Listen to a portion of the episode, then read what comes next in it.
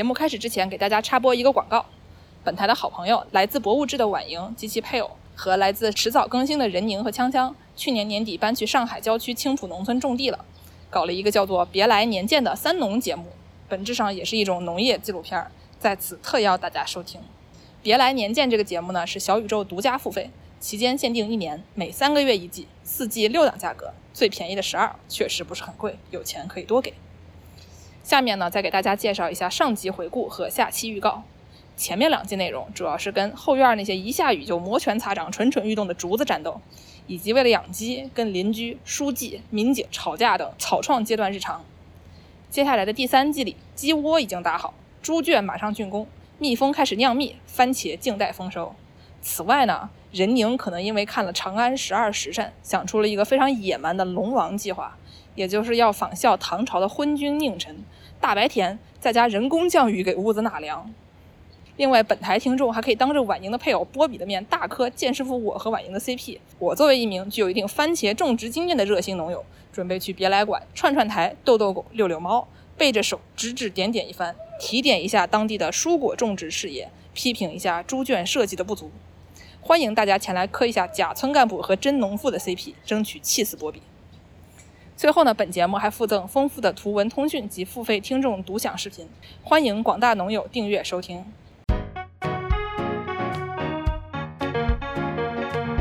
小光头为什么没有头发呀？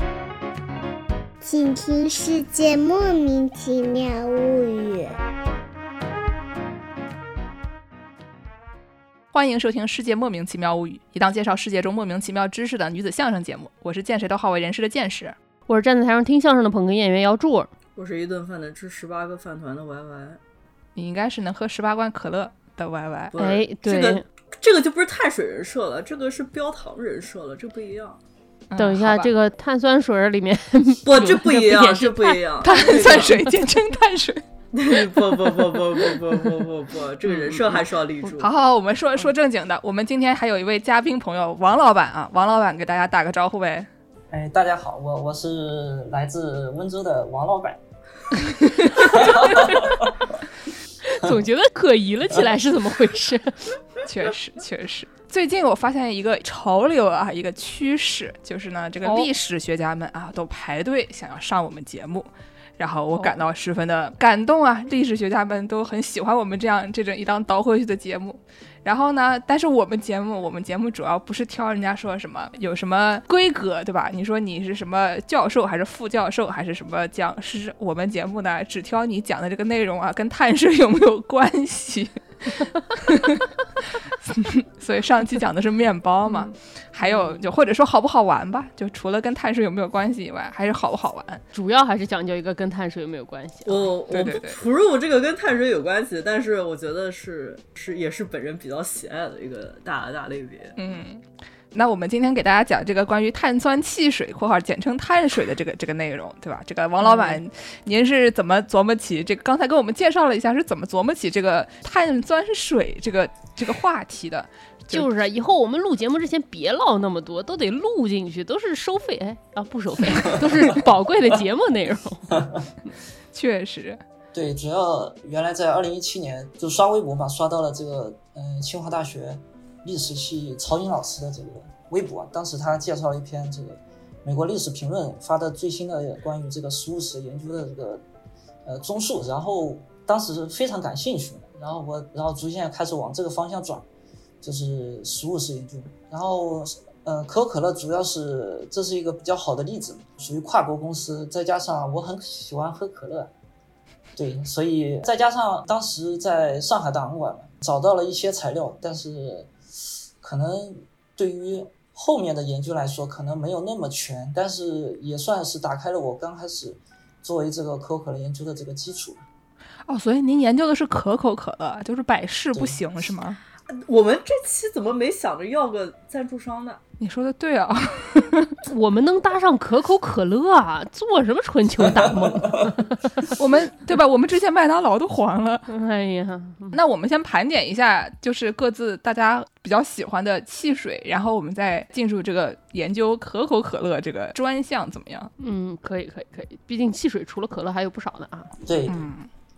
这个要不我先我先抛砖引玉一下，因为我其实没有那么爱喝汽水，但是我特别喜欢喝那个加气的那个矿泉水。欧洲人很喜苏打水，嗯德国人尤其喜欢喝，对喝对，就是这个苏打水，而且他们卖的非常便宜。就这个东西呢，有一种很好的效果是说，如果夏天你们德国佬没有空调的话，你喝那个冰的碳酸水还是有一定的这个降温降暑的功效的。嗯，当然，我觉得现在德国佬如果没有空调的话，可能会去世啊。但是就是前几年在全球变暖还没有那么那么严重的时候，这个喝喝碳酸水还是挺好的。所以呢，大家经常就是就去那个超市儿就买，好像是二十九分一一个大瓶子，嗯一升的那个大瓶，一点五升大瓶子。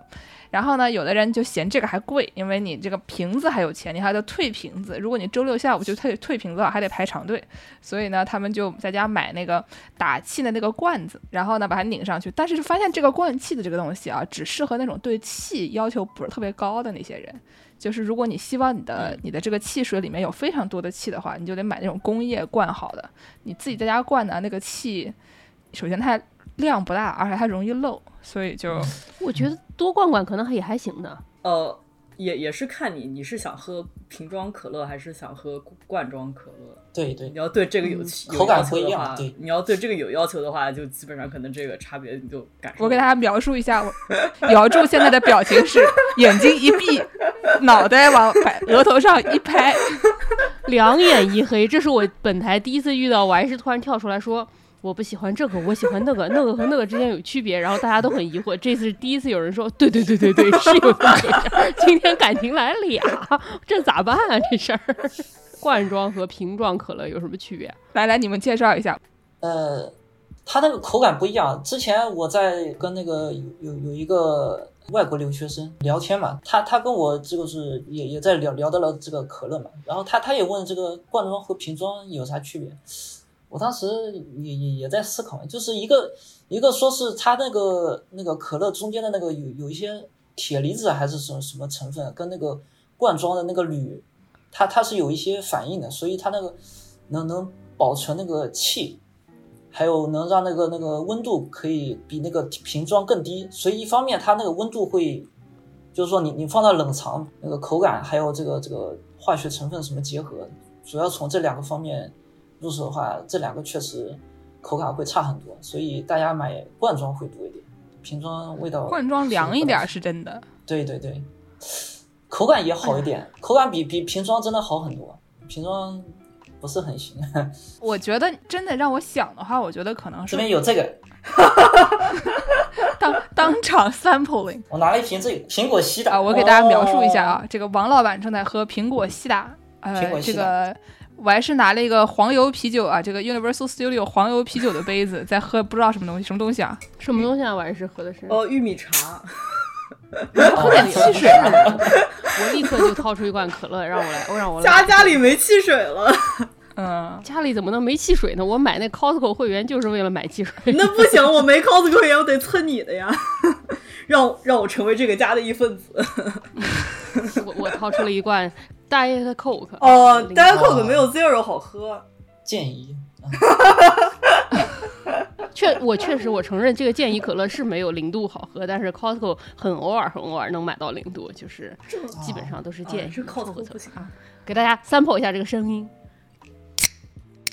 哦，开罐美丽。这个声音声音蛮好的，就是其实其实刚刚才各位也也提到了那个气嗯气足不足的这个问题，其实在这也是涉及到我们后面的一个话题，就是社会主义气水嘛。所以我们国家对于这个气确实有有一些有有一些小故事在里面，这个可能后后续可能会讲一讲。对，你们大家喝过多少中国的汽水啊？健力宝呀，哦对啊说到气儿足呢，健力宝气儿真足。啊，健力宝是挺好喝的。你每次喝都特别提神，然后喝就特别上头，有种吃了芥末的感觉。对，然后我经常出去吃烧烤，喜欢点那个北冰洋。北冰洋我觉得也是，对对，总给人一种特别凉的感觉，也可能是那个玻璃瓶子，就其他的汽水它一般不用那个玻璃瓶的卖，但北冰洋坚持用那个玻璃瓶的卖，然后细细的，所以感觉它这个受冷面积很大，挺凉爽的。但北冰洋是可能是北方的小朋友小时候就有的喝，我们南京小朋友小时候是没喝过这个的。哦我第一次喝这个嗯是是我大学都毕业了，然后去北京实习的时候喝到的北冰洋，那是我第一次喝，啊就以前都没见过啊。是但是后来就发现这个玩意儿来到了北美，对吧？后来就什么北美白人超市里都有的卖，还是做这个推广还是做的挺不错的。哦，除了可乐，还喜欢喝加拿大干。嗯，什么是加拿大干？加拿大干是那个 ginger ale，就是姜汽水儿。Canada Dry，哦哦哦，对，但是它有很多的很多的品类，比如说你可以买到就普通的加了气的呃碳酸水，也可以买到那个汤力水这些东西。哦，对还有很，Canada Dry 是一个牌子，但是它的原教旨主义是一个姜汽水儿 ginger ale，对吧？对，然后它可能也有这个 ginger ale 里面，我觉得它那个加樱桃的那种还挺好喝的。他们俩都很喜欢喝樱加入樱桃党桃汽水。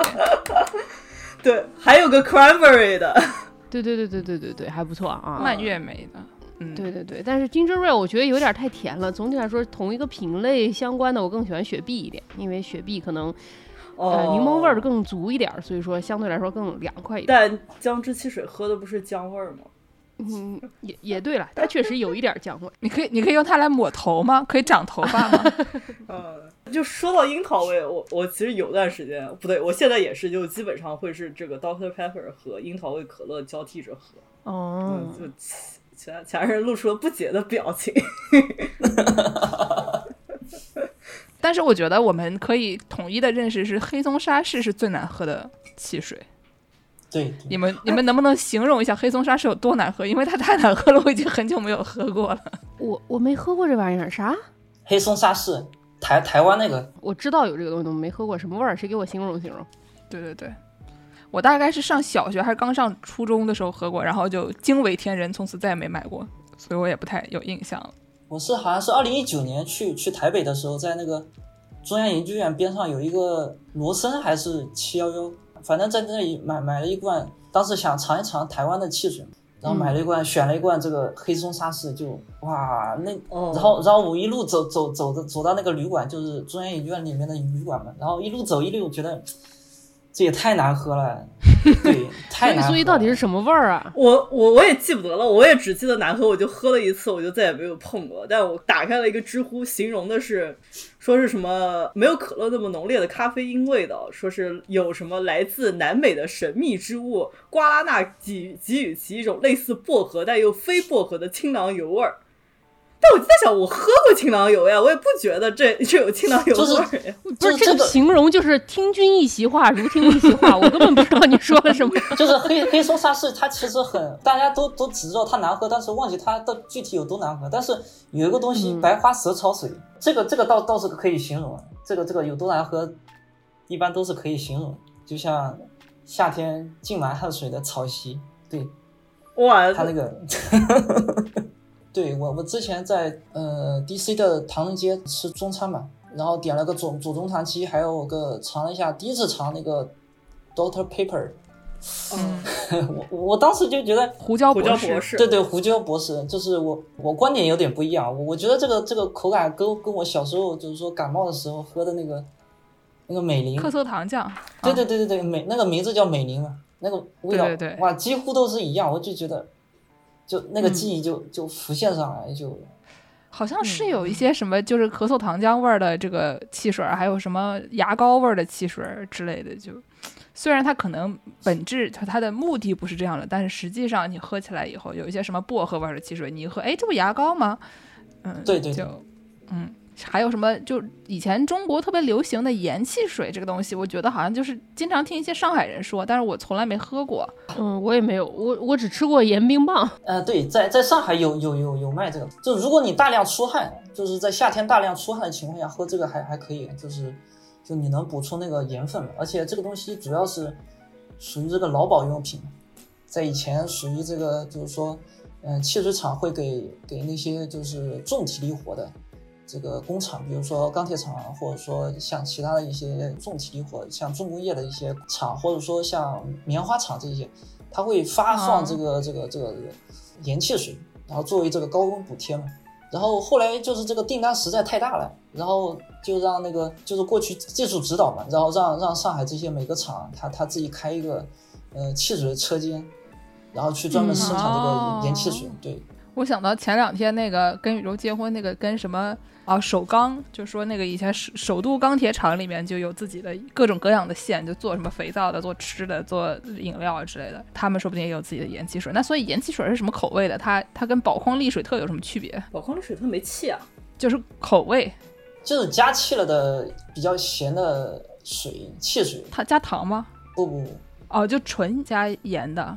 就是它它有一些配方，对，它有一些配方，但是主要那个口感就比较偏咸一点，就是跟我们喝的那种甜的那种汽水不一样，它是偏咸。嗯，对，然后我我们有时候会吃那个就是带那个盐盐汽水那个口味的棒冰嘛，嗯那个味味道也还可以，就是跟那个棒冰味道也差不多。但是那个好像是有点甜的，那个不是纯。对，那个是有点甜的。对，它那个有点像那个杨梅一样的，就是那种盐的呃咸的那个杨梅，对对对对对。嗯后面会有回甘的那种感觉。对，哦，我还有一个问题啊，这个崂山可乐是什么味儿的？呃，它是可乐味儿吗？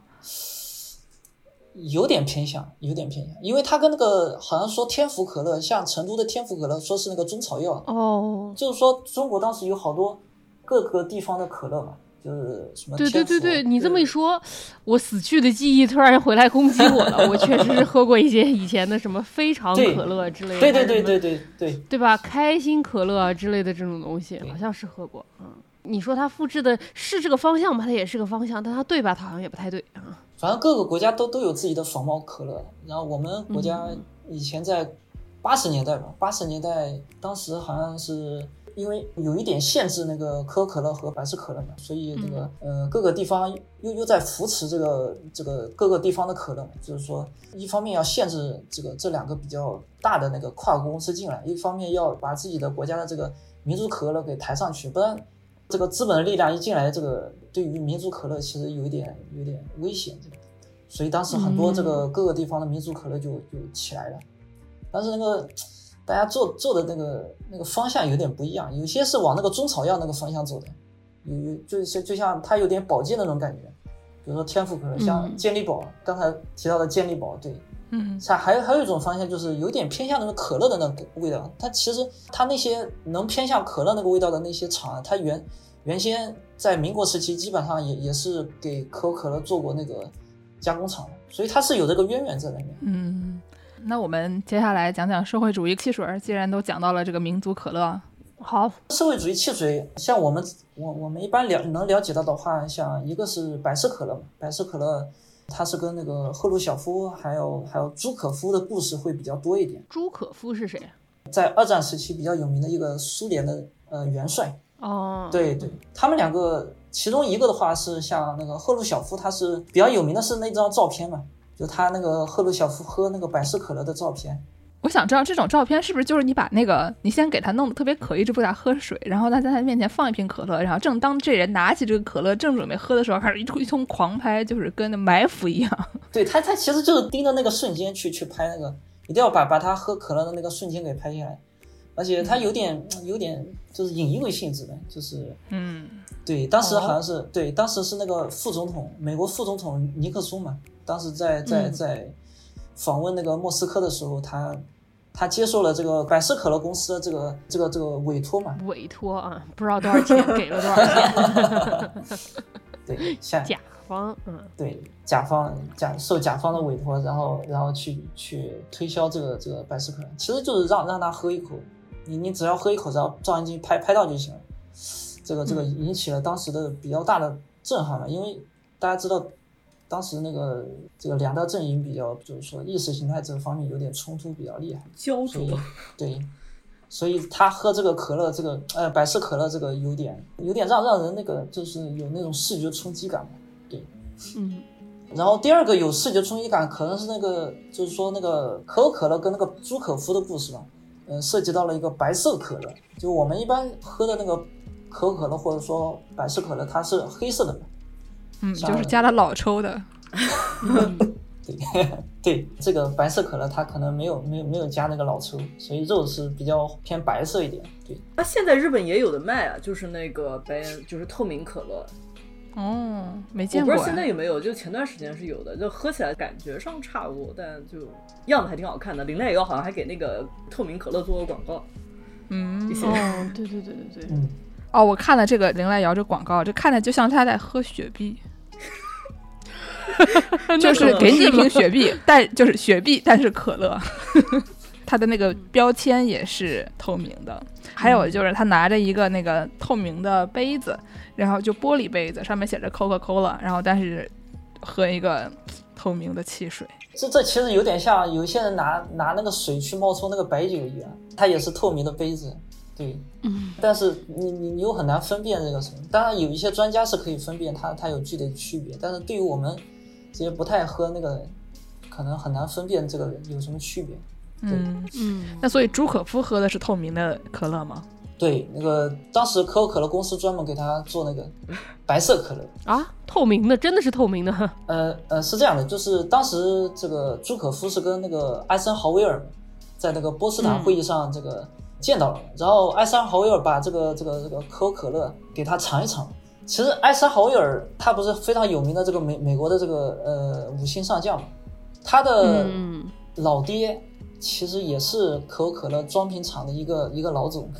所以他也是有这个关系的。哦，对对，有裙带关系，怪不得呢。那是不是终身免费喝可乐？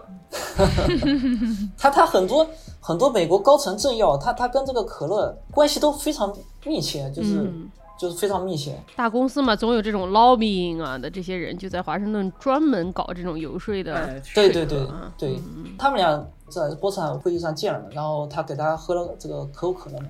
然后朱可夫觉得这个味道不错嘛，但是他他是觉得这个他他既然是身为这个苏联的这个元帅嘛，嗯、社会主义阵营嘛，所以他他不能喝这么明显带有这个美国标志的这个这个这个黑色的这个饮料，所以他他希望能不能把这个黑色给去掉，然后然后对 然后放在白酒瓶子里面，上面写着茅台啊，Q 回我们之前的三三叔。对，然后然后他需要在在这个白色的可乐上面打一个这个红色的这个五角星嘛，这个标志嘛，属于这个苏联的这个这个标志嘛，五红色五角星，这样就比较符合这个苏联这个这个象征。所以这个艾森豪威尔就就把这个这个要求嘛，就带带给了这个当时的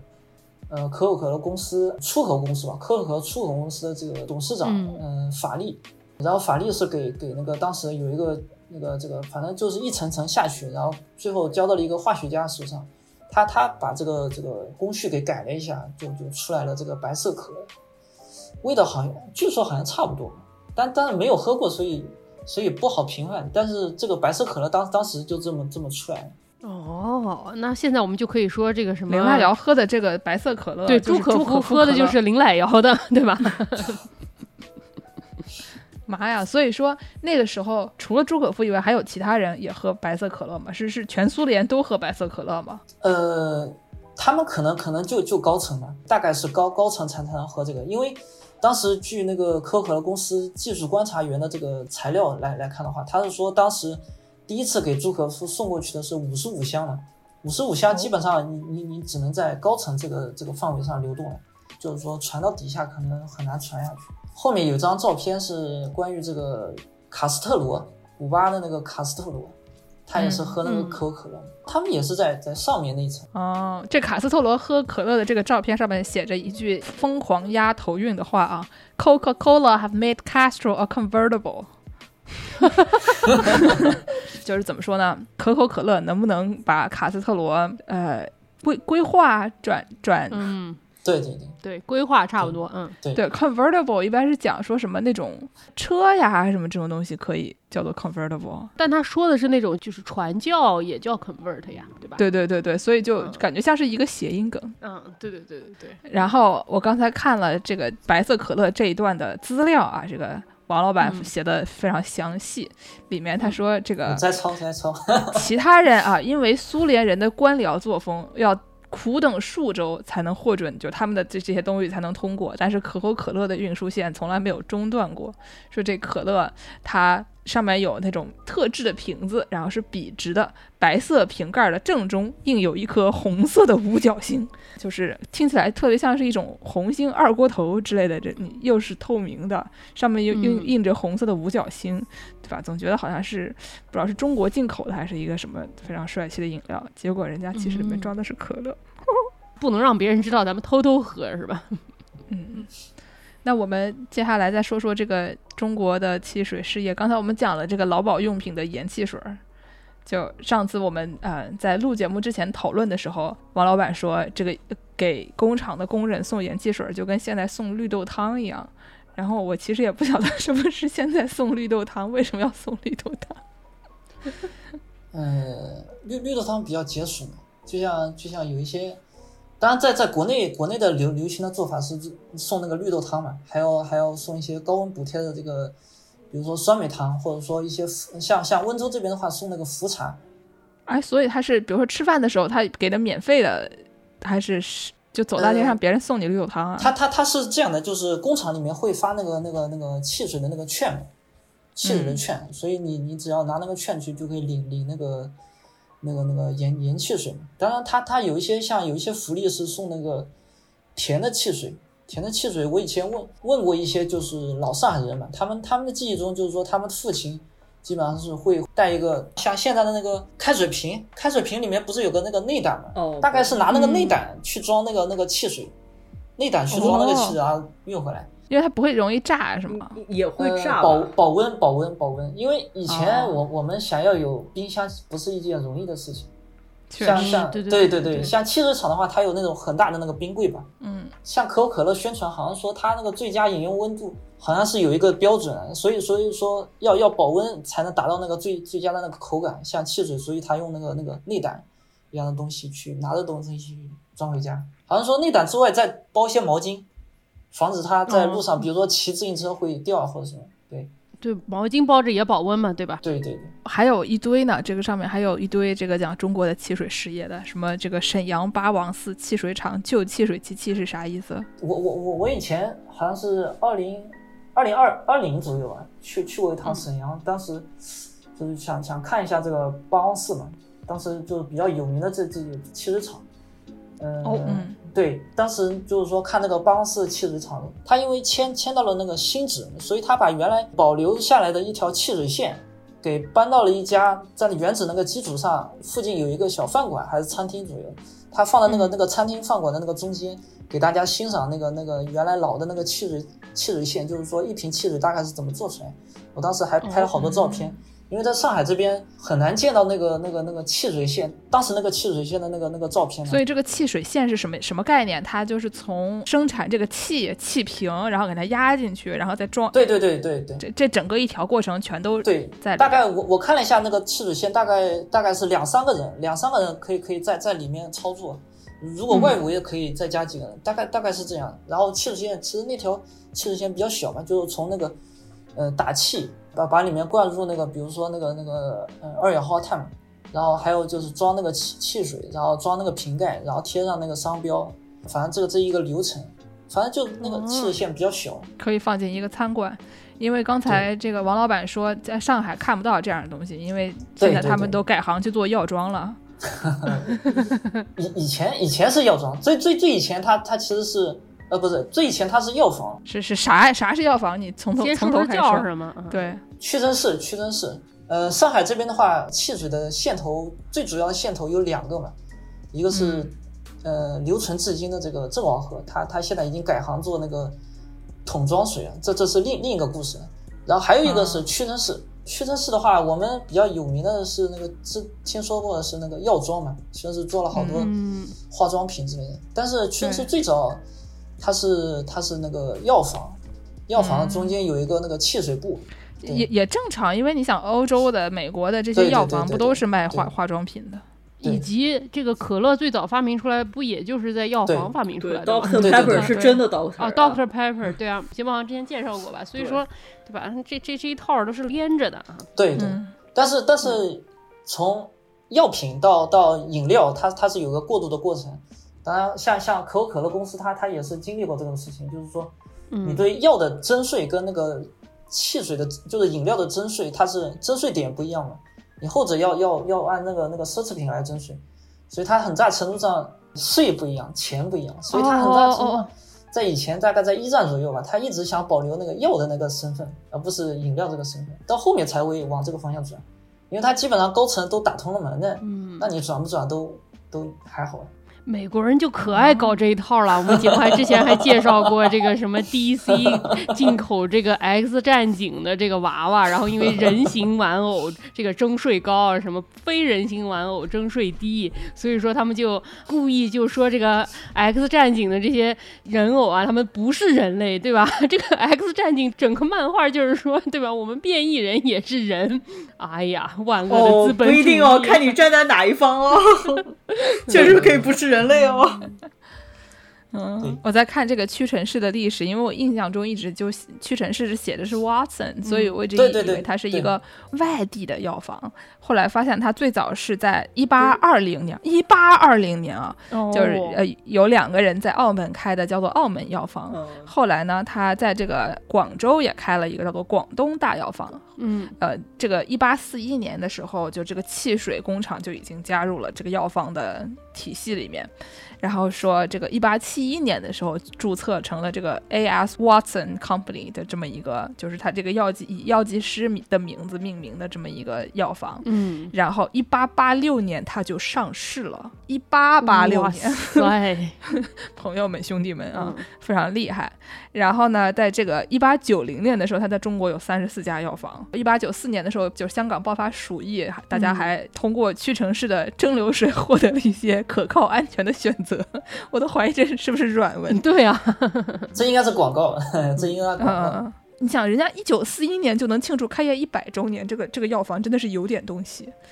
嗯，总之后来在在上海什么的，就是也开的很大。对他，他在一战前吧，他他他有一个分家的过程，就是说把那个药厂跟那个汽水部要分开了嘛。哦所以后来这两家其实、其实不是一个单位，就是分开来。不是一个单位。对，不是一个单位，这这个这个很很很中国的这个词词汇，对。然后汽水部是给那个当时有一个叫那个金武体育会，大家大家应该知道那个金武体育会就是李小龙经常演的那个，哦，精武会是精武吧？啊，嗯嗯，哦精武门那个精武会啊，对对对对，精精武体育会嘛，全名是精武体育会，会员甲什么的这种。他是那个广东那个潮汕，潮汕一般潮汕的商人，他把这个这个汽水部给接手了。当然，他们刚开始发迹，可能在在那个年代啊，他们发迹的时候可能靠一些就是说烟土吧，就是俗称鸦片嘛，像像哦像印度的这些东西，对，嗯他可能就是说你这个汽水可能是个噱头，它可能是个引子个幌子。他当当时我们可以在那个民国的报纸上看到一些，就是说有些人通过那个那个屈臣氏的那个汽水厂的那个运货的那个卡车去偷运那个烟土，嗯，对，所以其实很在在那个时代比较复杂，就是大家可能玩玩玩的是这套，就比较比较对大家老老百姓不是很好的这个这个东东西。但是就是他当时他那个烟，他那个鸦片是不放进汽水里的，对吧？他只是通过汽水的噱头来运运送鸦片而已，他不是放进他他那个卡车，卡车是运运那个汽水的嘛，嗯，卡车是上面写的，比如说可口可乐，它它是有专门运货的卡车，但是卡车里面它是装那个东西的，就像这这其实很像那个绝命毒师嘛，对对对绝命毒。师炸炸接出我这个运运的那个，其实也也是类似。但是可乐以前是真的放这个东西在里面的，对吧？嗯，可乐有段时间，对对吧？，Coca Cola 不就是可卡因加上可卡因，对对对对对啊，对啊加上那个还有可加什么来着？可可乐果，呃，可乐果，就反正就咖啡因加可卡因嘛。嗯，对啊，对对所以说你说他运这个也不算偏离了老本行吧，这算是一种找回初心的感觉，是吧？对，嗯，就像大家不要觉得就是在可乐里面放可卡因是一个多么大逆不道的行为啊。嗯虽然现在这玩意儿违法，但是在上古时期，大家刚发现这个东西的时候，以前大家都是拿什么可卡因当头痛药的。什么往婴儿的嘴里抹一抹，他可能就不哭了什么的，那可不嘛，对对对，吧？那都是上古一百 年前的布洛芬，他们里面都是就基本上就这样的东西，他们没有嗯发现一些副作用更小的能达到同样效果的药品，所以就危害这个认知也没有那么深，对吧？对对对对对对，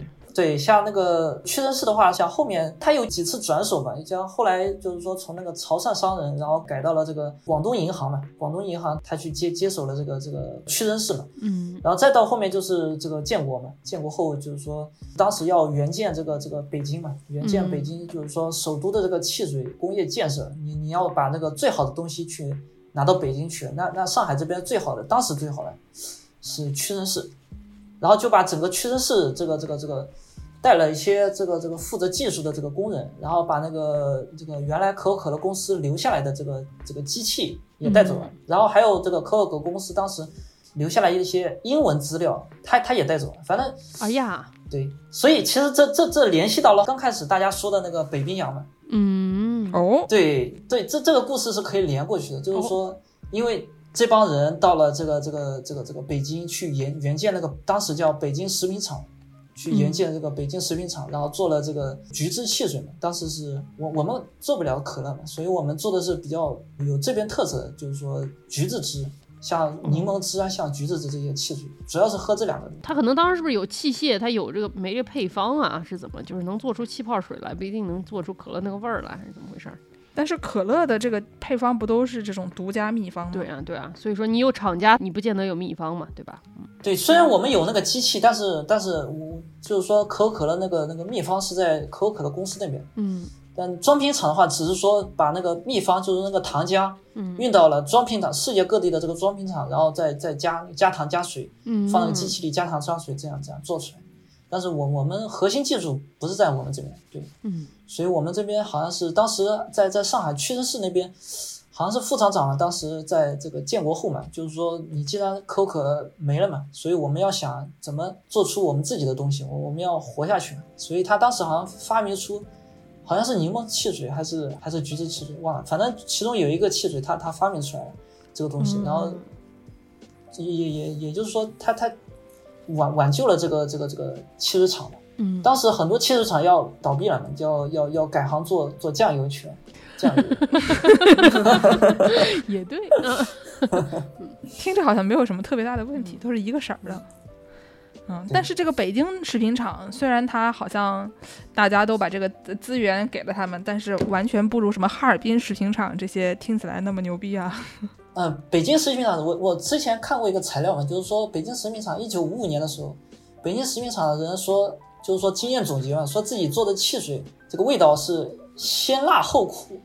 不是啊，对对对对，先辣后苦，就是说为什么会有这种味道？这是在宣传吗？还是对家给买的黑它文啊？是不，它是那个这个这个经验总结嘛，就是说轻工业这个关于汽水的这个大家行业总结，意思是怎么解决这个问题嘛？它它哦，它有一些叙述嘛，就是说我们这个出现了，就是说哪些问题，市面上出现了哪些问题，就比如说像像开始讨论的，比如说像那个瓶装和罐装，这边做不了那个罐装，因为以前没有没有那个易拉罐是后面的事情，前面是只有瓶装的。像瓶装很多时候它会出现那个夏天漏气，哦像那个那个瓶瓶塞，嗯。对我们有时候是以前用的是那个木头瓶塞嘛，嗯。就像那个红酒一样，但后面改用那个，有时候有一些比较好一点的，就是说有钱一点的这个汽车厂，它会用那个铁瓶盖嘛，嗯。它封的会更牢一点。嗯，像像这是个问题嘛，就是说漏气，然后还有个问题就是像刚才说的这个味道嘛，就是说先辣后苦，就是为什么会有这个味道呢？就是为什么？一方面是那个水，就是说做汽水的水，它不能用那个普通的水，它用要用一个设备去软化那个水，软化。哦哦，它里面矿物质是喝起来，那是辣的嘛，正对吧？对普通人民群众喝的这个自来水，它它它也也不软吧？不知道，反正反正他意思是说缺了这个软软化的这个装置，还有一个就是说，就那个那个那个以前做那个橘子橘子汽水，它需要那个橘浆嘛，嗯，橘浆那个橘子，它那个采购的那个橘浆是有点发苦的，所以怎么把那个苦也给去掉，这是个问题。没有一个专门的人把上面的白颜色的那个丝全撕掉吗？门口的老太太们 创造就业机会啊！就是我以前以前也也也问了一些，就是说，嗯，汽水厂老工人们，他们就是说我们喝的那个橘子汽水，就是说那个橘浆是从哪里来？就是以前他他们是从比如说从上海去跑到那个，呃，西南，比如说哦贵州，然后像像这些地方去采购，去他们有一些那个罐头厂，罐头厂不是会把一些比较好一点的这个，呃，橘子啊或者什么做成这个罐头，然后稍微质量中等或者说不太能够够得上那个那个做成罐头那个标准的那个橘子嘛，就做成那个橘浆了，然后橘浆就可以价钱会便宜一点，就可以带带回上海，嗯，这个这个原料就解决，对，它可能就口味上确实要要要把那个改进，其实有有有很多需要探索的地方。哦，那后来怎么办呢？后来好像说采采取了一些措施吧，听取了，比如说像那个北京市食品厂，它听取了一个呃自来水厂的这个这个意见嘛，就是说，呃，好像说先先煮沸，就是说在没有那个设备的情况下，先把那个水给煮沸十五分钟，然后再冷却静置，然后再再加一个工序，然后能能把那个味道会好一点。然后还还有一个就是土办法，就是好像说。好像说当时北京的老百姓好像是有一个去那个那个槐树叶，还是说槐树叶能去那个苦味的那个，然后有有一个是参考了这个办法，好像两个办法有有点结合这样。怎么感觉都是一种？我觉得我现在就在听那个我 像我前段时间去武夷山，然后就听人家讲什么炒茶的工艺，怎么样去掉里面的这个味儿那个味儿，我就觉得就是逐渐走向玄学的对 逐渐就变成巫术了。嗯，就虽然也有道理，但他不跟你讲是有什么道理，对反正就是说跟你说为什么槐树能去掉苦味，因为右边有个鬼字之类的这些莫名其妙的就是他跳过这个实际上的道理的部分，跟你说一些不太有道理的道理啊嗯。说一些玄学啊，嗯，对呃，那我们接下来就是说那个可口可乐公司怎么发迹的嘛，就回到回到您的老本行，讲讲可口可乐啊。对啊对啊，啊，可以啊，可以啊。嗯怎么发迹？就是说，首先他他他肯定是经历了一个比较混乱的过程，就是说每个公司肯定是经历了一什么个比较叫是肯定混乱的过程要经历一个比较混乱的过程？对，肯定要从从一个混乱走向正确的过程，来来凸显的后面的正确。对，它有一个那个那个公司会出一个宣传册嘛，在在后面的时候，比如说它五十周年或者一百周年会会出宣传册，讲自己的那个光辉历史嘛，讲自己是如何从混乱走向正确。发家史，对，所以所以前面比如说像那个刚开始，比如说像像那个药剂师发明了这个彭伯顿，然后就发明了这个可乐，然后当时他穷困潦倒，然后把把这个，然后又吸食那个吸食毒品了，那个时候吸食毒品是吸食什么毒品？就像当时他们有一些就是说，呃，有一些是那个职业病嘛，像那个嗯比如说军人的职业病是要吸那个吗啡嘛，就是说嗯打那个吗啡，啊嗯对，像像我们建国初也也有一些将将领也也是打这个什么东西的。嗯，一方面有可能是战争时候受过伤，就对对吧？就就上瘾了，这个事情也是这个只是产生依赖了，这也不能完全怪人家。对对对。对，这这是没有没有办法的事情。这个自己吸毒，然后就开始贩卖这个含有可卡因的这个汽水，属于一种以贩养吸的行为。大家一听，果然是不可持续啊，这事儿。他他因为吸毒嘛，所以他他其实身体很差嘛。他嗯他为了为了那个毒资，然后然后把这个贱卖了。其实当时没有没有那么火，当时只是说草创初期嘛，他没有那么火，把它贱卖了。贱卖了之后呢，然后然后后来后来公司其实有一点就是说有一点混乱的过程，就那个产权他他不是很明明确。然后经过好多人的这个转手，包括一些合伙人的这个，就比如说进来了又退出，又后来又进来了，或者说包括把那个合伙人。把那个那个那个产权，就是说自己的那个股份留留给了这个自己的儿子或者什么，或者说自己的儿子瞒瞒着自己的这个老爸或者什么，把这个股份给卖了，哎呦，或者说或者说比如说有一个人是弟弟，把把那个模模仿自己姐姐的那个笔记，然后把把那个股份给卖了，然后那个姐姐很生气，她不知道呀，后来发现这个笔记是模仿，但但后面已经很后面的事情，嗯，就反正刚开始经过一个比较混乱的这个过程，哎，那个时候女的也能有股份呐？呃。对啊，这事听着不太对，感觉见识一针见血这个问题。那个时候我们不是还属于财产？对啊，财产也可以有财产，对吧？为我的狗养一一只狗也可以养狗嘛？对，然后，然后，然后，然后，然后，真正就是说，整个整个可口可乐公司步入正轨嘛，就是属于这个这个阿萨坎德勒嘛。我们这边翻译是阿萨坎德勒，就是嗯。剑师在那个里面提到了一个那个那个那个那个草坪是那个可口可乐的那个标志的那个，就那个阿萨坎德勒，就对可口可乐就是说原来是草创初期嘛，后来他他阿萨坎德勒接手之后就开始步入正轨，嗯。然后，然后后面是那个呃伍德拉夫，伍德拉夫接手了，就是说阿萨肯德勒可能是把那个可口可乐公司真正能作为一个正式的公司，能能在亚特兰大这片立足。嗯然后伍德拉夫主要是把那个可口可公司带向了这个全美吧，基本上能嗯能能打打通全美的这个市场。我给大家先插两句啊，就刚才说的这个阿萨坎德勒这个人，他一般我们就是你如果说他是可口可乐公司的什么创始人的话，大家其实也不知道他是个啥。但他因为在这个商界很成功，所以他后来成为了亚特兰大的市长，就是他从公司总裁上面退下来了以后，他成为了市长。嗯而且呢，他给那个一个怎么说，美国有一个很有名的学校叫 Emory，嗯在亚亚特兰大的那个学校，他以前不在这儿，但是呢，他给这个 Emory 的一大笔钱，让他搬去了亚特兰大，所以而且就是亚特兰大就是的这个学校是完全靠可口可乐公司变得变成现在这么大的。他们那个以前没有什么钱嘛，就是它只是一个普普通通的一个就是大学，但是后来就是因为拿了很多可口可乐的钱，学院对以前是叫 Emory College，然后呢，因为这个拿了可口可乐的钱，然后就发迹成现在这么一个非常大的综合性的一个大学，以至于大家就经常开玩笑说，这学校这个正中间的那个有一个草坪嘛，刚才说到这个草坪，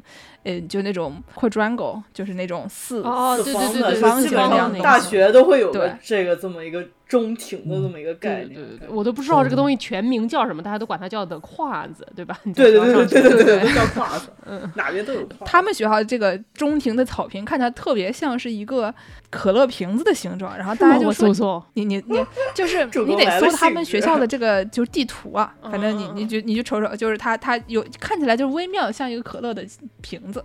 然后呢，刚才还说到了 Woodruff 这个人，就是他在这个阿萨坎德勒后面的这一位。然后这一位呢，他是一个那种高中上完了以后，说是去上了好像是 Georgia Tech，佐治亚理工，然后呢，上了 Georgia Tech 以后，就是没上下去，就转学了，转去了 Emory，然后转去 Emory 以后又没学下去，说是他在学校的时候就非常擅长翘课，什么和花钱，擅长 cutting classes，然后 spending money，然后因为个他可能就是可口可乐家族的什么怎么那种有钱放浪的小儿子咱们之之类这种这种形象吧，嗯，所以就是一个有钱人家的孩子，就也没好好学习，上上课也没上完，最后这个 Emory 也肄肄业了。但是呢，他等他后来有了钱，成为了这个公司的这个总裁了以后，又给他们捐了好多好多钱，嗯，就也也不知道为什么，你都没毕业，你就要不咱 算了吧，就别提了，对吧？哪壶不开提哪对，壶。就别别别提了。总之就是就是有这么个东西。然后这个学校，因为它跟可口可乐公司关系过于的紧密，以至于他们把这个当成一个一个他们的笑点。然后他们还有一个给高中生的一个钱嘛，就是奖学金，叫做对对 Coca-Cola Scholars。就是说给给中学生搞一些什么呃服务社区啊，或者个人领袖啊，就是鼓励这些学生们就是多去当学生会主席，差不多这样的一个一个概念的一个叫做可口可乐学者的这么这么一个钱，反正他们就是各种钱都是要不是以刚才那两个人命名的，尤其是后面那个 Woodruff，要不就是就是以可口可乐公司命名的，就是你去那儿都不能喝百事的。听着像那个什么对对 Taco Bell University 一样对的，不是还有什么 Taco Bell Endowed Professor 这种东西？对，就因为 Taco Bell 是一个美国的快餐店嘛，是卖那个假墨西哥卷饼的，对吧是？Taco Bell 卖 taco 的，然后就有很多就是奇怪的教育，好像他们有一个专门的商学院还是什么东西的，反正就挺厉害的。嗯嗯，哦，他们是真的有个大学，我以为是斯坦福呢不。不不，他们是真的有个商学院，商学院类似于商学院这种，可口可乐好像也有，嗯就是它跟大学有点不一样，就是它专门培养那种，就有点商业培训的那种感觉。对对对，就他们内部员工上完之后就会出来当对对对管理层嘛，这样的感觉。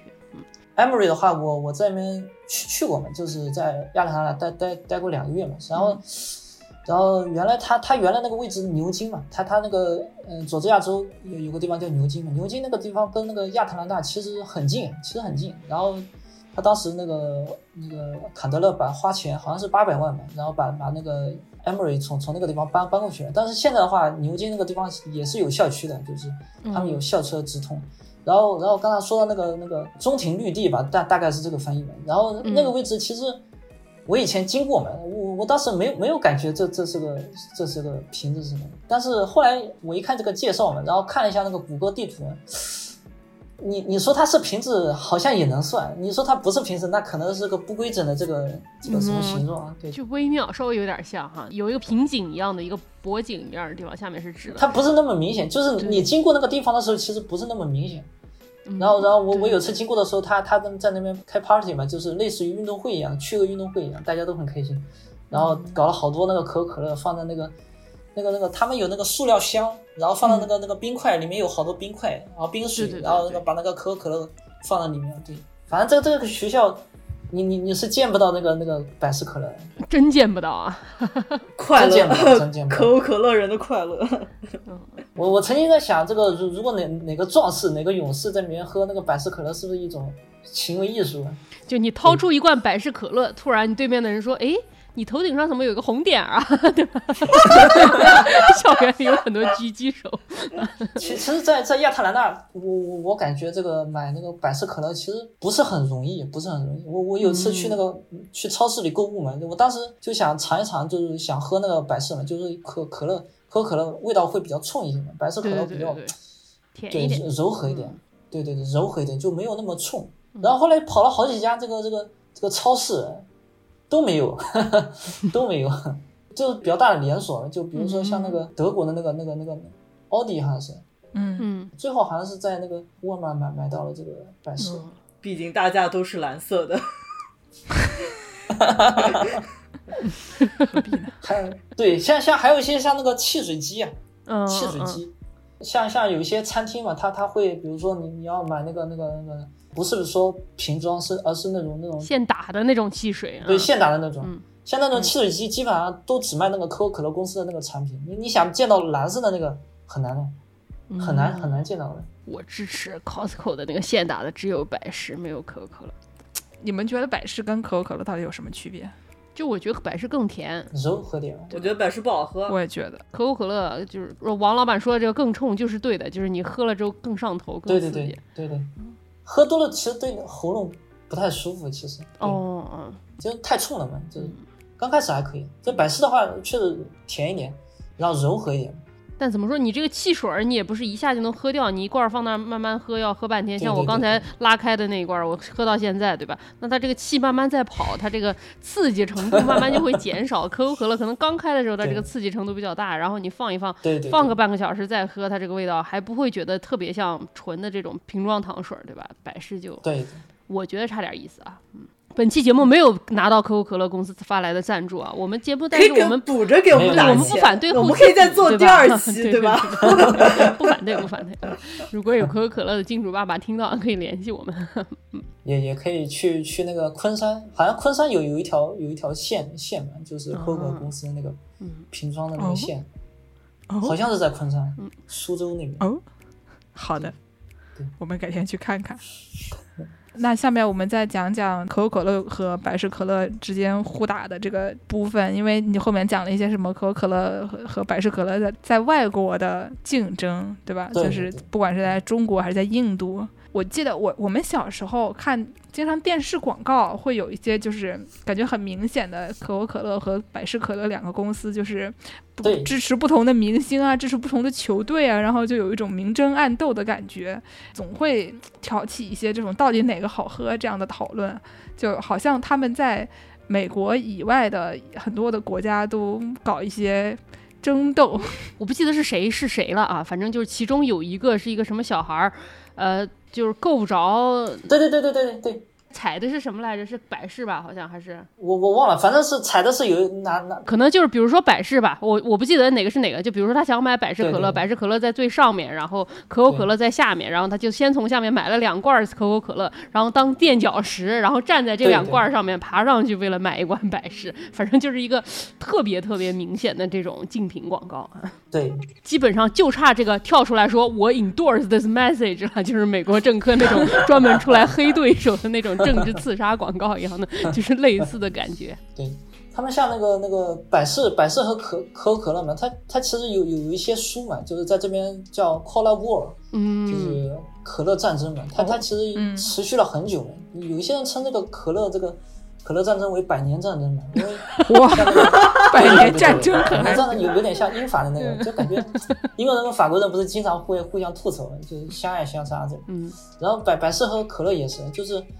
百事的这个创立据说也很早，好像是一八四四几年的时候也是创立的，但是后来曾经有有一段时间比较发展不下去了，穷困潦倒的时候，他好像是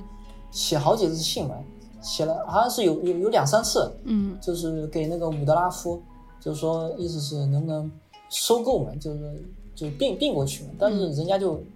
拒绝了，意思因为当时可口可乐公司很有意思，就是把那些在那个一九二三年的时候，好像编过一本类似于这个法典一样的东西，他把所有自己击击败过的这个仿冒可乐都都搞成了一个一本书。何必呢？后面后面他还出了两卷，总共三卷，从一九二三年一直出到一九四九年，三卷。嗯，那，里里面把那个所有这个他击败过那个仿冒可乐啊，还有那个案卷法法庭的那个案件，还有那个那个那个仿冒可乐大概那个标，他他都给放进去了。这心眼得多小啊！有点意思，就是警告大家不要那个什么。所以他可能在在这这种心态下，可能对于这个百事，可能当时的百事，他可能不觉得他有什么那个，但是可能这这也是个让他们比较后悔的一个决定吧，就是没有当时没有把这个对手给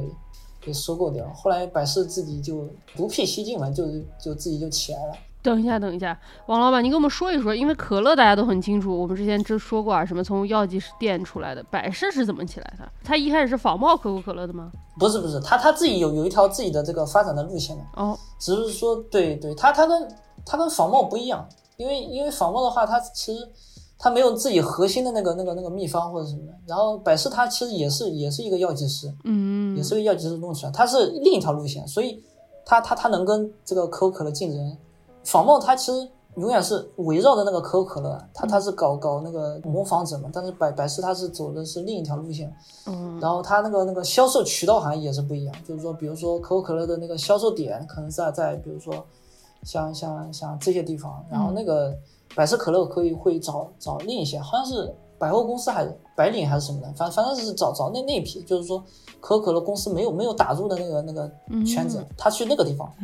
然后然后一举获得了成功，然后到了那个八十年代吧。八十年的话是那个伍德拉夫的这个继任者，就是可口可公司伍德拉夫的继任者，就是那个用中文翻译的话是那个郭瑞达，他自己给自己的好像好像中中文的艺名叫那个郭瑞达，很 很姓郭是吧？相声，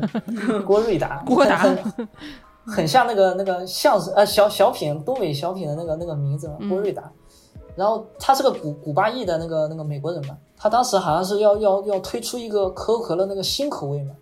哦。然后然后百事可乐当时好像是宣称那个，当时打的广告意思是我们属于这个年轻人的可乐，然后可口可乐属于那个就是说给个那种经典可乐嘛，属于那种老老一点，就是说嗯，比较老气的，就是就像这个有点像那个那个那个绝命毒师的那个那个老白老白戴的那个那个猪肉派的那个那个那个礼帽一样，就是比较哦老式的人才才会搞这种事情。我们属于年轻人在搞，嗯。当时好像这个这个广告好像蛮蛮火的吧，但是后来可口可乐公司觉得不能这样，这样这样的话其实会把那个年轻人其实是消费的主力，嗯。他他要把这个东西嗯抢走嘛，你你不能这么搞，所以他他后面也有一些在年轻人这块广告这块有有有有一些争夺，当然当然这这也涉及到那个可口可乐公司后面有一度啊，他要推出那个新口味，新口味，嗯，但失败了嘛，很多人很生气嘛，意思是你这个新口味太难喝了。什么样的新口味啊？是我们现在我还是很喜欢的那些吗？哦，我没有喜欢，我只是尝试了很多。像我们现在那个那个像像在美美国的话，它它它跟中国有点不一样。美国的话，它那个可乐它会打出，也有说可口可乐，它底下有一些小标注嘛，它它是有那个口味的那个区别，比如说像那个健怡的那个那个那个结石的那个标志，然后像那个零度可乐那个 zero 那个标志，还有就是可口可乐什么的，上面底底下会写那个经典嘛，嗯，经典的那个标志。对对对，但是，嗯。对，这其实经那个经典其实是区分那个以前的那个那个那个郭瑞达、嗯。推出推出的那个新口味，但是失败了嘛，新口味。哦，像可口可乐公司其实出过好多好多这种要推陈出新的东西嘛，就比如说以前以前他也做过那个可口可乐的那个咖啡和那个酒，但也失败了。还没有吧？啊，做酒的话，什么库巴 liver 那种混的，就是拿它兑酒倒是挺。对对对酒，那那那是另另另一个事情，就是这个啊是是要生产自己的那个，就是要自己搞搞一套流水线去生产那个，那个是鸡尾酒，那个有点不一样。对，像像我们现在好像是，我看前几年那个可口可乐公司好像又又想重新搞那个可口可乐那个咖啡，就不知道现在它它卖的怎么样。说不定是可以的。反正我在这边喝过一个那种，就是冷萃咖啡里面兑啊汽水儿，是很好喝的，啊，对吧？夏天喝一个冷萃咖啡兑气泡水就就是很好的。啊对，哦，在这里给大家推荐那个汤力水加那个意式浓缩，嗯就你得把上面的那个沫儿快掉，但是还是蛮好喝的。对，呃，因为因因为好像是按照那个那个可口可乐公司自己，比如说员工的这个培训，他们要要要培训完要做宣传嘛，他们他们的这个宣传手册意思就是说可口可乐只能单独喝，但是呢，你你你在推向那个全世界的过程中，你肯定要经过这个变化嘛，像像很多国家就会自己给那个可口可乐加加一些东西嘛，这样就符合他们国家的这个这个这个这个口味嘛，像本地化。对对对对对对，像那个好像是加勒比地区，它它会那个加那个朗姆酒，嗯，朗姆酒加那个可不。个可乐，Roman Coke 就是美国大学生必备的那种，就我们经常就是管那个鸡尾酒里面会有一种品类叫做 long drinks，就是特别简单的那种，嗯。什么金汤力就是金酒加汤力水儿，嗯然后 Roman Coke 就是朗姆酒加可乐，还有什么那个 Tequila Sunrise 就是龙舌兰酒加橙汁儿，嗯，基本上这些东西都是那种我们经常看到的搭配就是美国大学男生都会都会搞。嗯对吧？就是你只要去一个那种周六晚上随便进一个宿舍，嗯然后发现他们在里面开 party，桌上一定会有这么几样东西：橙汁儿、可乐、汤力水，嗯然后随便几个烈酒往那一放，你们爱喝喝，旁边再放一点什么那种百威啊 之类的一些破啤酒。反正就是会倒水就会做对对，对对对，像其他国家也也就会加一些其他的东西进进到那个可乐里，比如说像那个说是那个玻利维亚会加那个白兰地酒跟那个那个就是当地产的那个白兰地酒跟那个可乐混在一起，嗯，然后那个澳大利亚人会加那个荷兰产的那个杜松子酒，好像是。就是金酒，对，然后英国的会加那个啤酒，啤酒啤酒可还行啊。啤酒其实就是啤酒兑呃雪碧啊会稍微更好喝。但是雪碧兑什么不好喝？我们小时候那个 KTV 里面红酒兑雪碧，你说它难喝吗？它也不难喝，是不是？毕竟是柠檬汁儿啊，就是柠柠檬呃，汽水。啤酒兑雪碧是德国人发明的，嗯德国人发明这玩意儿叫那个 Hadler，就是骑自行车的嗯人嗯喝的。我觉得我们之前节目里面也大概介绍过就是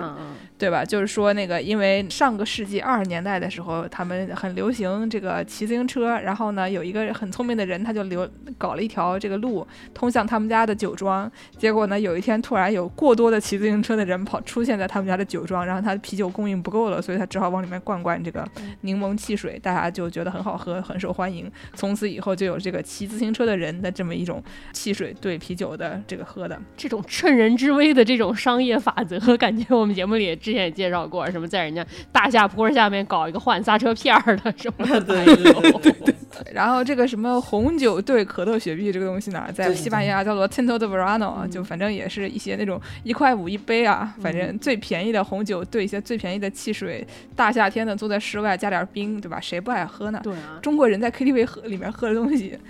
还是好喝的，嗯，你看人家也这么喝。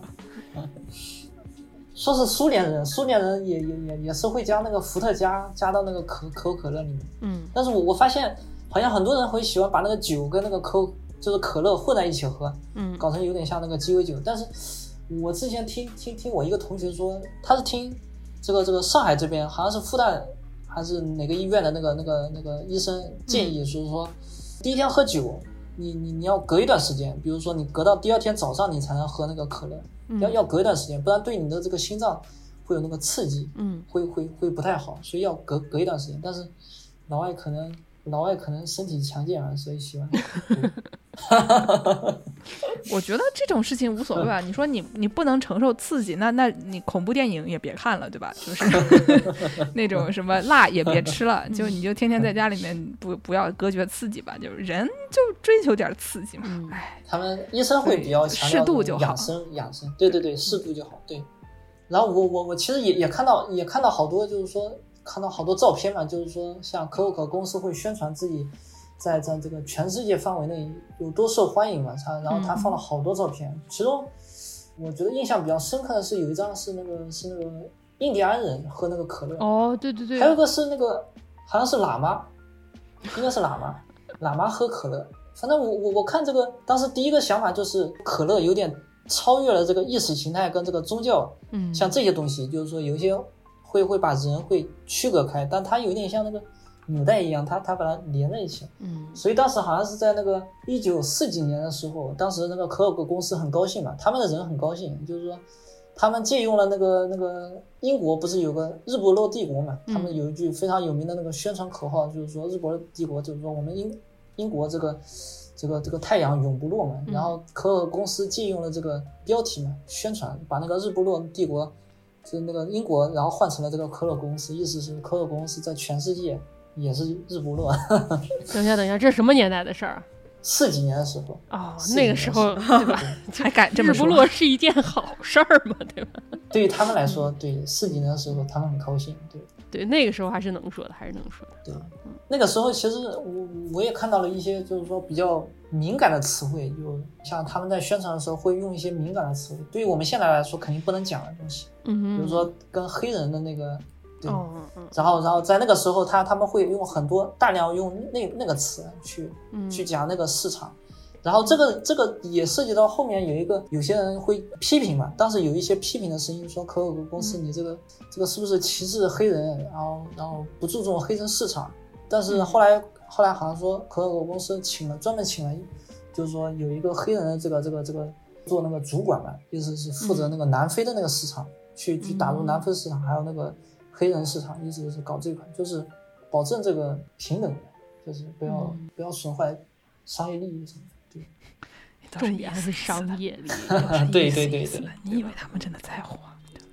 都都之前说到这个这个宣传啊，这个百事可乐好像在我印象中是年轻一点哈，对吧？这个请的都是什么蔡依林、周杰伦，对吧？对呀、百事可乐可是这种明星代言的老鼻祖啊！什么 你们记得那蔡依林染个蓝头发，什么大家都染着蓝头发。我找一张海报，什么蔡依林、陈冠希、周杰伦、古天乐，哎呦，那个时候都是小杆子的感觉。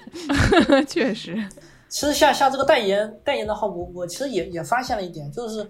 就是比如说像像那个百事和可口可乐嘛，在那个足球上面的代言，好像好像也不太一样。像我我一般喜欢看那个英超嘛，英嗯，超嘛，然后还有欧冠嘛，所以所以那个百事好像请了当时梅西吧，对吧？对梅西，嗯然后那个呃萨拉赫，还有个是那个博格巴。然后这三个人其实蛮有特点的，就是梅西属于这个南美的美洲的这个代表嘛，嗯。然后这个这个博格巴属于这个欧洲的代表，但他是个黑人。然后那个嗯。萨拉赫属于这个呃非洲的代表，他所以他其实有点把这个这几个州连在一起，但是亚洲可能、可能我不知道他会不会请那个那个那个孙兴民，亚洲最有名的是孙兴民，对，嗯。但是可口可乐好像没没没怎么听说他他他跟那种著名球星会挂在一起，但是我我们知道他跟最近有一个有一个球星，就是说产生关联的那个新闻，就是那个二零二二年卡塔尔世界杯的时候，那个 C 罗 C 罗在那个采访采访会上把那个桌子前面的那个可口可乐给移走了，然后把那个矿泉水放上去了，然后当时好像、对这个事情蛮轰动的，好像嗯，对对对对对，是有这么件事儿啊。但是其实也能理解，健身人喝什么可乐？对运动员能喝这个吗？嗯对，但其实也也也涉及到了一个悖论，就是我们知道，就是说从那个运动员的角度来看，他不能喝这个东西，他他他嗯他得喝那个矿泉水嘛，然后吃的东西又很很很健康，讲究。嗯健康又又感觉很无聊，吃的东西很无聊，我感觉我感觉到受苦，对，但是但他们代言却是却是可乐，就这这是一个很冲突的东西。他们不能吃这个东西，但是他们要代言这个东西，因为他们代言这个是说你一边看我一边喝可乐，对吧？你看我表演，就相当于我跟可乐都都一样，对吧？我们都是都是这个用来给你提供娱乐的东西，都是一个产品，就跟就是什么刚才说的什么我我和股票都是财产一样。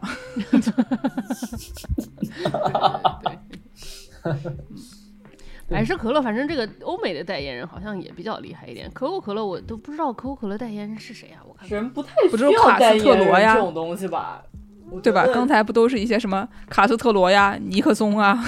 嗯然后什么什么杜鲁门啊、肯尼迪呀、哇，我点开一看，什么可口可乐刚进入中国市场的第一位代言人是阮玲玉，我去，呃，对，那那那个很很很有很有标志的，比如说有一些那个、那个那个海报那个图嘛，嗯对谢霆锋啊，什么李宇春啊。哦，说运动员好像什么那个刘翔嘛，要爽由对对自己，对刘翔吧？对对对对，嗯啊，还是有一些的，但是不如百事可乐更深入人心嘛，吧？对对对，哎，你们知道那个叫什么健力宝，当年也在找这个代言人方面也非常的厉害的。哦，有谁呀、哦，好像就是最开始健力宝这东西就是挺不太行的，就完全就打不过外面来的这些汽水。但是它就是在这个洛杉矶奥运会的那个时候，专门就跑去那个国家体委，相当于就已经变成一个像死刀客一样，就是专门找到人家那个国家体委都在哪儿，住在哪个宾馆里面，然后过去，哎，给你喝一瓶，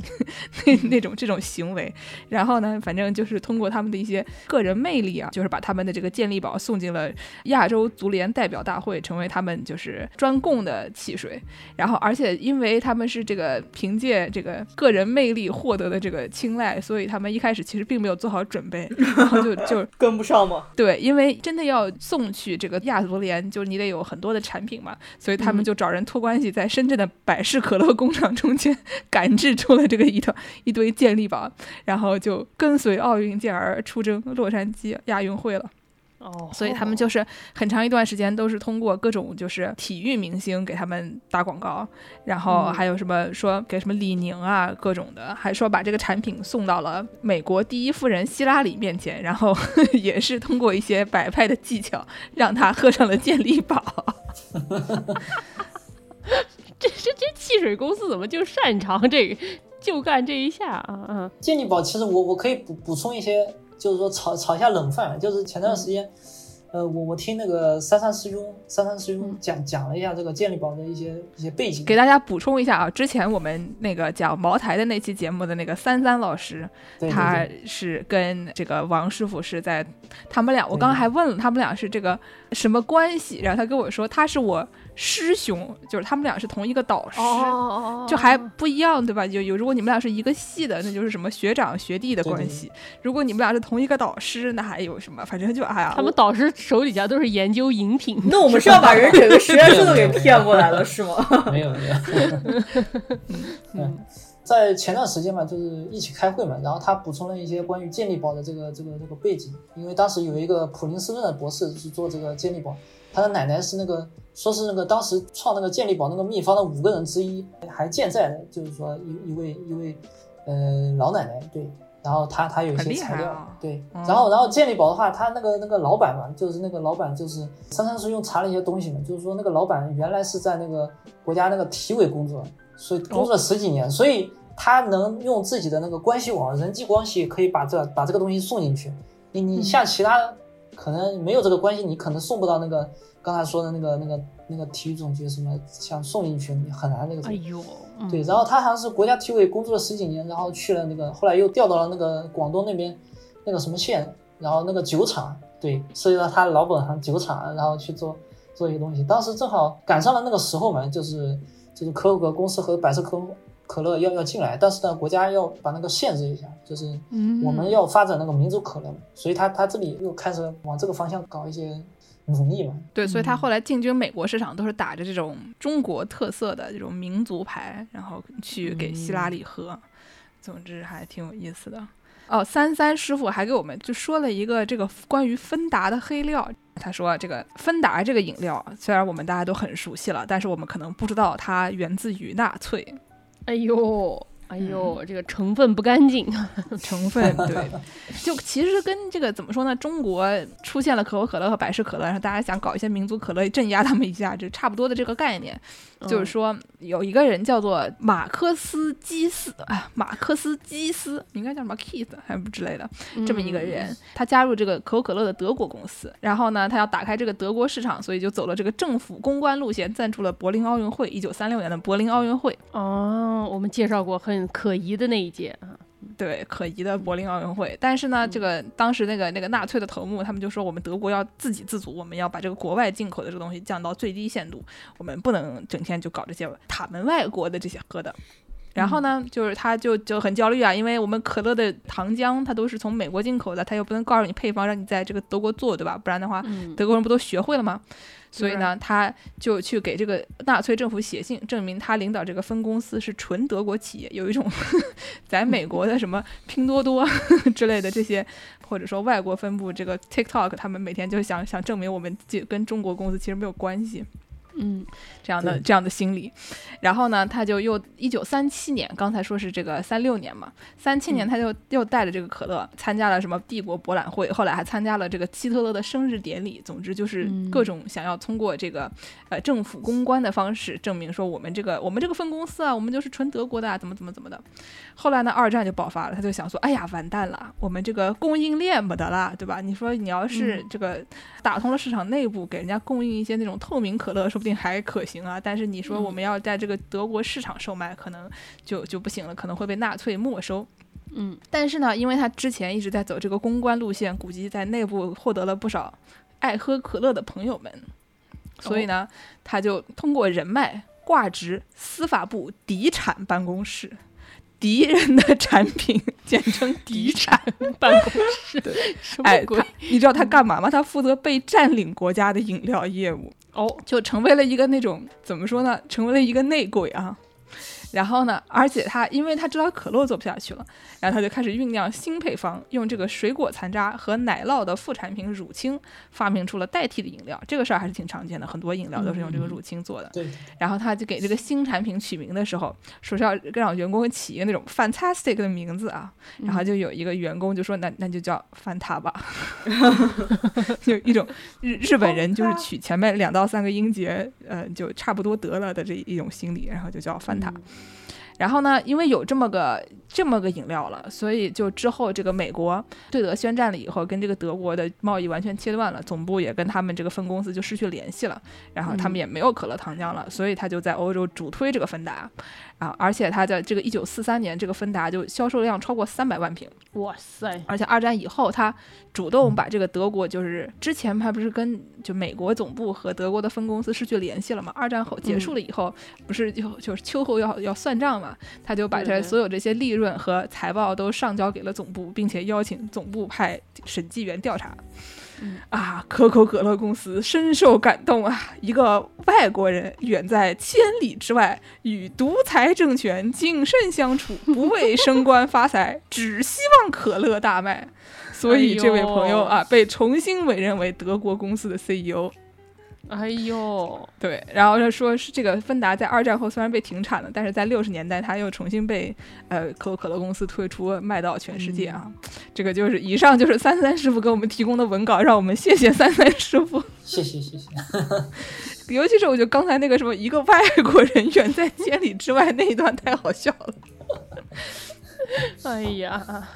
挺能谨说的。慎相处，嗯，对，只希望可乐大卖，对吧？哎，还是很了不起的。然后但是最后还是升官发财了啊，不为升官发财，最后还是升官发财了，大家品，大家仔细品，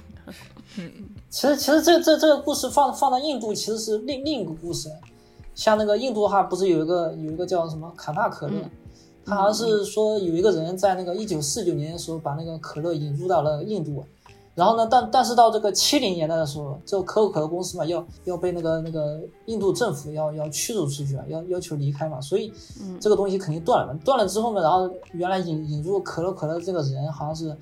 打出了另一个东西，就就叫这个这个坎帕可乐。但是我搜了一下网上的这个这个图片，这跟可口可乐很像这个。然后后来好像是坎帕可乐跟那个这个可乐公司好像好像这是两两条线嘛，但是跟那个芬达不一样，芬达是后面又归到那个原来那个那个可口可乐公司里面去了，这个好像是没有。嗯所以好像是有些人还还还说这个这个东西是这个印度民族民族可乐嘛，但要扶持这个东西，但是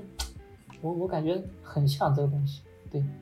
嗯嗯。那那就这样吧。我们最后最后一定要推出今天的重头戏。我还是今天都没有怎么说话，但 是昨天在录节目之前突然跟我说：“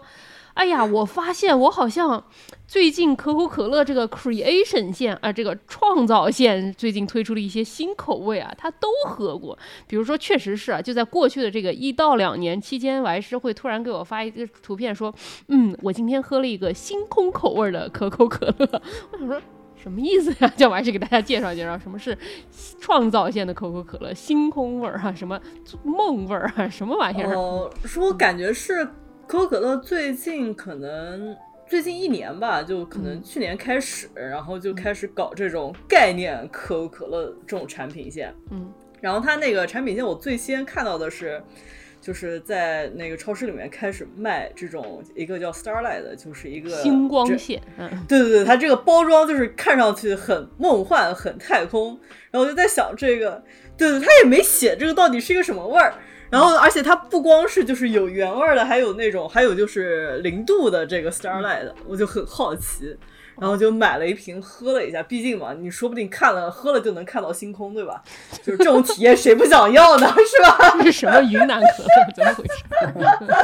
这个这是合法的啊，这个我们是合法手段。你买的是零度的还是代糖的？哦，对，这个可能也是有一些关系的，因为我一般都是买零度的，嗯，所以我买当时是买个零度的星空，嗯，啊、不是就是星光啊，就是冬天的星空。对，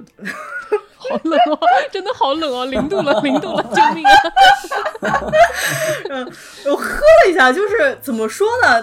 不难喝，就毕竟它本质还是一个可口可乐，对吧？但是它什么味儿啊？就是我当时感觉是比较像奶油苏打味儿，哦，那然后我对对对，然后对我就搜了一下，就是说这个说这个 Starlight 的就是青光到底是什么味儿，然后可能我看他们也说就是一个加了点水果风味儿，然后加了点什么香草味儿的这种嗯，感觉哦，香草味或者是棉花糖味儿，那不就是奶油苏打吗？就是那个香草味的可乐，就好像不喜欢的人挺多的，因为感觉在国内也推出过一段时间，然后就下了挺。喜欢的，其实。对对对对对对对对，就还就喜欢这还挺可，所以就不算不算过分吧，就挺好喝的。然后我今年年初吧，它这个线还出了挺多的，还有什么 Pixel 这个，还还有什么像 Marshmallow 素 味儿，对对对对，这不是人。概念嘛，它卖的是个概念是吧？嗯对，我看它这个系列就除了还有什么棉花糖，就真的是棉花糖这个嗯版本的，然后还哦不是像素，是是字节，是哦白的。哦哦哦，自己，嘿，所以所以它是跳跳糖口味的是吗？哎，字节你我也不知道跳。但我看他那个说对于这个字节的描述，就说会给你一种啊，就是 pixel 还是什么这个字字节的感觉啊。我这个我没喝到，但我今年又喝上了一款，是一个叫 Dream World 的啊梦幻世界，梦想世界。哦，这个包装可好看了，就是蓝底的，然后整个整个字体也看上去特别的。dreamy，然后 就如果是个粉红色，可能就是一个可能会出现在芭比新电影里面的，但是它是个蓝底的，然后这上面还有一些这个可蒂芬尼可口可乐蓝啊，嗯，哎，呃，可口可乐它那个 Creation 他们那个这个系列的一个 logo，这个我觉得就一般吧。什么味儿的呢？我也是说是一个 fruity 味儿，然后就是也是有说水果香味儿，果味儿啊，嗯但是我也是没喝出来这到底具体是一个什么味儿。就嗯怎么说呢？只能也是说不难喝吧，就也是也是好喝的，就好喝是能喝的，但就嗯还是不如喝喝本质的零度。嗯原味原味更经典，对。对。好的，好的，我后悔了，听君一席话，如听一席话了，说了半天没搞清楚是什么味儿，反正就是梦幻味儿。对，我不太能 形容这个，我不太能形容出来他们这个微妙的差别。嗯就他是他是说这个喝完了，就让你感觉你在这个你在你在探索这个梦想世界。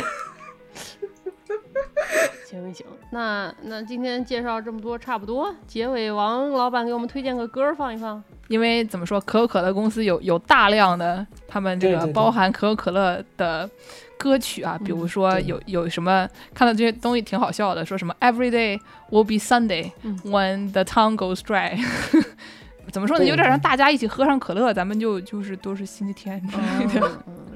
对，类似吧。然后呢，还有还有的歌叫做 It's a real thing，就是这这这货是真的，呃，就是各种奇怪的名字，可反正能都是当时当年的广告语之类的吧，对吧？就是那种宣传 slogan。对，就是听起来都挺厉害的。嗯然后那但是这个王老板选择了一首叫做《Taste the Feeling》的这么一个歌啊，尝一尝这种感觉。哎呀，跟王医师说的这个还是同一个线的，是吧？说明他们这个还挺 consistent 的这个公司的 branding。就是因为实在是不知道自己做出什么口味，然后就给他瞎起一些名字，就是一个感觉。也是一种心意。像像前前面几几几首歌，我在油管上听到过，就比较比较抒情啊，嗯比较舒缓一点。但是现在我们大家都进入了这个快节奏的这个方式，所以大家有快歌，字节都跳动了起来。好的，好的，对，行，那就给大家放一首这个尝一尝这种感觉啊，可以。那感谢大家收听《世界莫名其妙物语》，你可以在微信公众号、微博、豆瓣关注我们，也可以在爱发电平台和小宇宙给我们打赏。想要给我们介绍商业合作的朋友们，可以在微信公众号后台点击“商务合作”获得我们的联系方式。那感谢大家的收听，感谢王老板来给我们分享关于汽水的这个无用历史知识。哎，不能说人家的研究无用，历史知识。那对，也欢迎各位这个历史学家们踊跃报名啊！如果你们大家都是研究碳水的啊，或者研究一些比较有趣的啊，适合我们节目的题材的啊，请来找到我们。嗯，好，那感谢大家收听，大家下期再见。再见。再见。No one can stop me when